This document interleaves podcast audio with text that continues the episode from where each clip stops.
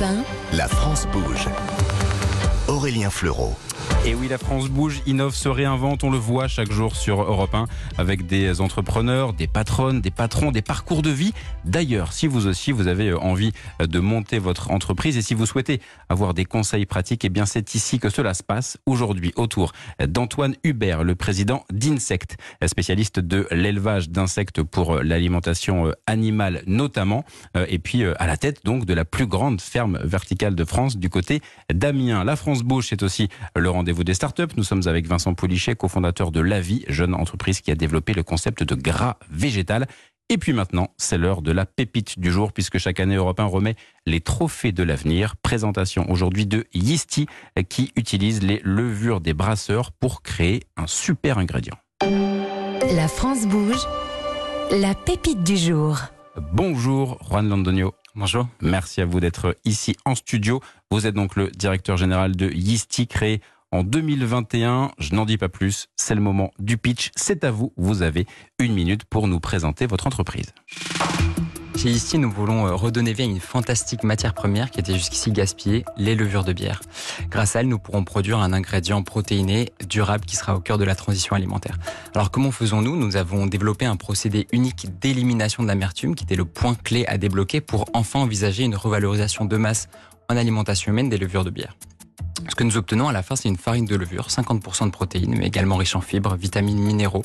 C'est donc un ingrédient naturel et complet qui en plus possède un goût umami, un peu euh, viandé, fromagé, qui est très apprécié des consommateurs.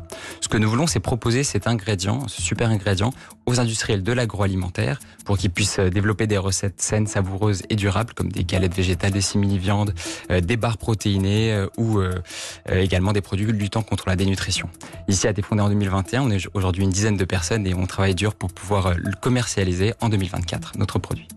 Eh bien, parfait. Vous avez euh, devancé d'une seconde le gong. Donc, vous avez tout dit. On a bien compris justement les, usages de, ce que vous euh, proposez. L'idée, c'est un petit peu, comme on l'a vu il y a quelques instants avec Vincent pour, pour la vie, de, rendre ça très vite concret dans des, produits. Et puis, bah, évidemment, le, goût est au cœur de votre démarche aussi. Exactement, c'est vrai que le goût c'était euh, le, point de départ en fait parce que euh, toute cette biomasse qui est aujourd'hui disponible dans, dans, les seulement dans les trois premiers euh, pays producteurs de bière, c'est plus de 2 millions de tonnes de levure qui sont disponibles. et en fait, elles sont pas utilisables à cause de l'amertume qui est très bonne dans la boisson, mais ces molécules se retrouvent aussi dans les levures. Donc il a fallu déjà débloquer ce point-là. Et en plus, il y a effectivement ce goût umami qui qui est très intéressant. Donc le goût et le plaisir est vraiment aussi au cœur de ce qu'on veut développer. Effectivement, c'est l'heure maintenant de se tourner vers Nathalie Carré. Bonjour Nathalie. Bonjour Aurélien, bonjour tout le monde. De la Chambre de commerce et d'industrie. Alors, euh, on, l'a compris, hein, Juan Landonio, donc vous avez dit euh, aux équipes en, préparant l'émission que vous aviez déjà une trentaine d'industriels de l'agroalimentaire prêts à faire euh, des tests avec vous. Il vous faut maintenant une usine et pour ça, eh ben Nathalie, vous avez forcément une idée. Bah oui, qui dit site industriel dit banque des territoires dans le cadre du programme Territoire d'industrie. D'autant que votre procédé utilise les coproduits des brasseurs, donc au-delà de retirer une belle épine du pied aux brasseurs qui doivent donc normalement traiter leur levure utilisée et ça leur coûte cher, vous avez une démarche éco-responsable qui est au cœur de la stratégie de réindustrialisation du programme français. Et au-delà de vous aider à identifier le bon site industriel parmi les, sites qui sont livrés clé en main hein, par la banque des, des territoires, elle a à sa disposition toutes les armes pour vous aider à financer la construction du site, à former des équipes, à imaginer les solutions les moins énergivores pour votre production et même à travailler avec vous sur une logistique la plus verte possible puisque vous allez collecter les levures des, brasseurs. En plus, euh, vos contrats vont se développer plus vous aurez besoin de matières premières. Donc, votre nouvel ami s'appelle Benoît Léger. C'est le directeur territorial de l'Essonne et de sa région de la Banque des Territoires. Alors, on donnera son numéro peut-être hors antenne, mais en tout cas, c'est bien, bien noté pour Rouen. Donc, euh, vous visez d'ailleurs l'international dès maintenant. Et ben là aussi, Nathalie, vous avez un, contact et, des idées pour, aider euh, Yeasty. Eh bien, alors c'est vrai qu'il y a beaucoup d'acteurs sur le terrain des protéines alternatives, mais j'ai cherché et pour une fois, c'est vrai. Je reconnais que vous n'êtes pas nombreux à proposer votre solution, voire grâce à votre procédé pour enlever l'amertume, vous êtes probablement les seuls. Et même si ça fait 5000 ans que l'humain utilise la levure, il semble que la levure n'a pas fini de nous surprendre et pourrait être l'une des clés pour nourrir les 10 milliards d'humains en minimisant les impacts sur la planète. Du coup, eh ben, le monde entier est concerné. Alors la question est la suivante. Est-ce que vous voulez vendre vos levures à tous les fabricants alimentaires du monde ou est-ce que vous voulez mettre votre levure à disposition des géants de l'agroalimentaire européen qui, eux, inonderont le monde? D'un côté, vous êtes un fabricant de levure, de l'autre, vous initiez une sorte de consortium européen au service de l'alimentation mondiale avec pourquoi pas un centre de recherche culinaire où les chefs du monde entier pourront créer des recettes utilisant votre levure pour l'alimentation de demain, en fonction évidemment des habitudes culinaires des pays. La France reste donc la patronne de la gastronomie dans toutes ses dimensions. Mais quel que soit votre choix, une stratégie d'internationalisation se réfléchit. pour ça, toujours pareil, un seul contact, la Team France Export, qui vous aidera à structurer votre stratégie internationale, à trouver des partenaires, à vous faire connaître à l'international, notamment grâce à la marque ombrelle Taste France. Bref, votre deuxième meilleur ami s'appelle la Team France Export.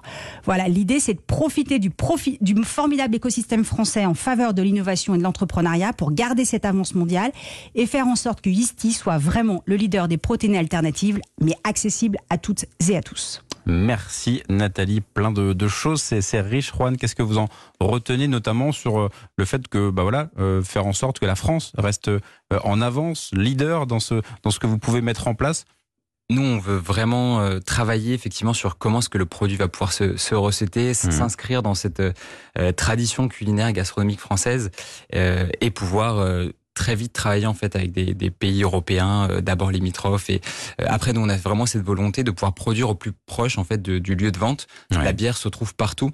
Euh, donc une fois qu'on aura réussi à monter un premier site, l'idée sera de réfléchir à comment on peut aller produire aussi dans d'autres pays euh, européens et peut-être plus tard euh, Asie, Amérique du Nord aussi, par exemple. Ouais, sur, sur place, euh, effectivement. Et donc, dans cette logique de réindustrialisation, là aussi, un premier site, on peut l'imaginer plutôt des petits sites par région ou pas selon les besoins? Comment vous, vous l'imaginez?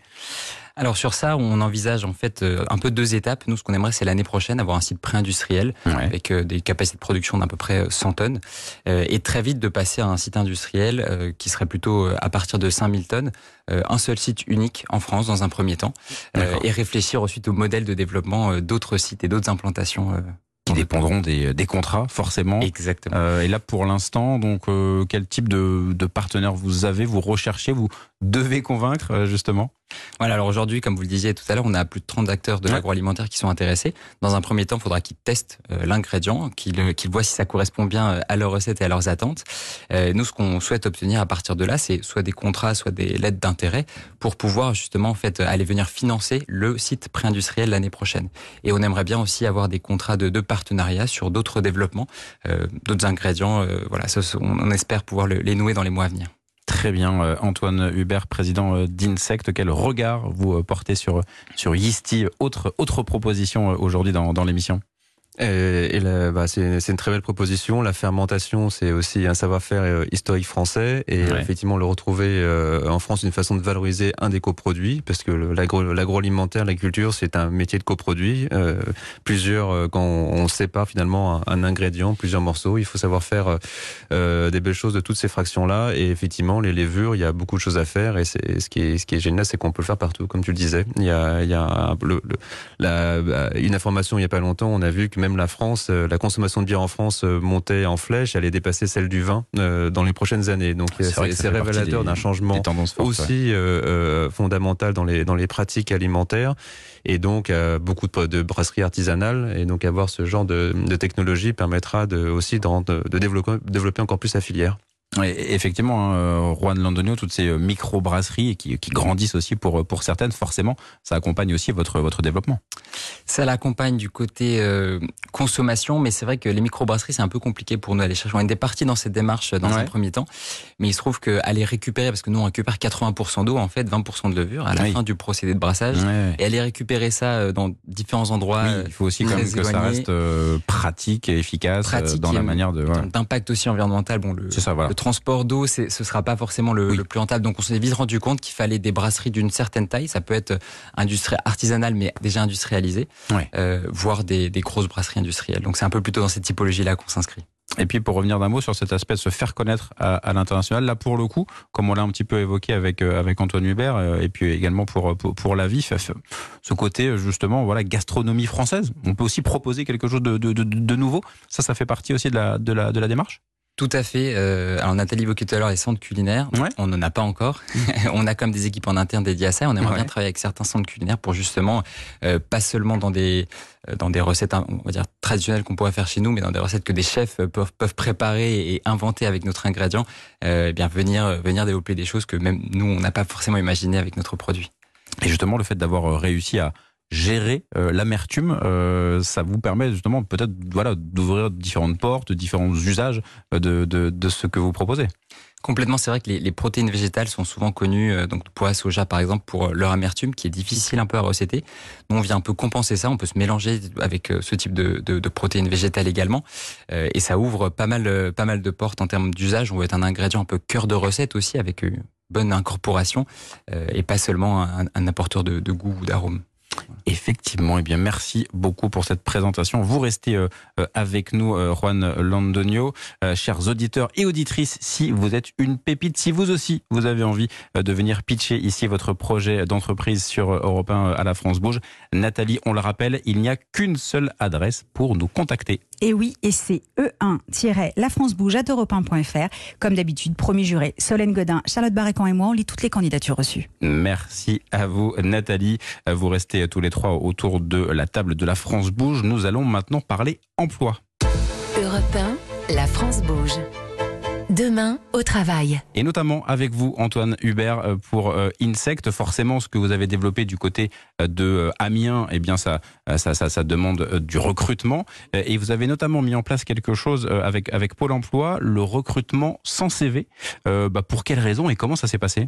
Bah, C'est un travail qu'on a fait avec effectivement notre partenaire, le Pôle emploi, pour trouver les talents dans une industrie naissante où tous les savoir-faire, les savoirs traditionnels comme la maintenance, par exemple, mais pour savoir travailler avec des, euh, des insectes et aussi une technologie euh, très euh, pointue, automatisée, il faut des savoir-faire particuliers qui n'existent pas forcément. Donc d'abord, on a créé une école des métiers. On a une école des métiers qu'on a créée sur place et tous les nouveaux arrivants chez Insect passent par cette école des métiers pendant quelques jours, voire quelques semaines selon leur métier. Du coup, là, l'école se situe à Amiens, Amiens effectivement. Et, et pour pour un certain nombre de postes, notamment d'opérateurs, c'est aussi voilà un savoir-être, pas qu'un savoir-faire, un savoir réagir dans des dans des situations un peu qui peuvent être compliquées, voilà d'urgence en quelques minutes savoir réagir sur euh, des situations, sur des objets, sur euh, voilà. Donc ça c'est quelque chose, c'est une méthode qui a été développée par le Pôle Emploi, bien développée dans les dans les régions de France notamment. Mhm. Et on l'a trouvé effectivement très pertinente et très utile. Il nous a permis de recruter aujourd'hui près de près de 100 personnes aujourd'hui euh, sur le site. Donc qui sont déjà toutes en, activité ou, ça va monter en Là aujourd'hui c'est 100 personnes depuis le, début du site et il y a encore quelques personnes arrivées. Et puis vous avez toutes les nos partenaires, des partenaires comme le, groupe Dalca qui opère sur le site, la coopérative Noriap aussi qui ont des employés même sur le site. D'accord, qui, viennent, qui s'occupent de l'entretien, et la maintenance. Parce qu'en termes de développement, on peut en redire un mot d'ailleurs, les, les, les, insectes donc euh, sont, sont arrivés euh, en novembre dernier, c'est ça? Oui, tout à et fait. Donc, du coup, combien de temps ça C'est une montée en charge qui prend plusieurs mois avant d'avoir ce qu'on appelle un cheptel qui soit d'une taille suffisante pour euh, être transformé après dans notre atelier de transformation et pour pouvoir avoir nos ingrédients les livrer chez nos clients. Fin 2023 D'ici la fin de l'année, effectivement. Et en plus, en parallèle, le, le, le cheptel continue continuera à augmenter jusque, pendant à peu près 2-3 ans jusqu'à la taille maximale de la capacité du site. Et, et, et en termes de, de, recrutement selon les, les, profils, cette démarche justement euh, responsable, mm. durable, de lien avec, euh, avec l'environnement et, l'impact sur le climat, euh, ça fait partie forcément des choses qui attirent Je pense que effectivement, qu'on parle le nombre de candidats qui postulent à chaque entretien aujourd'hui par rapport à il y a 2-3 ans, aujourd'hui on a la chance d'avoir beaucoup de, candidats.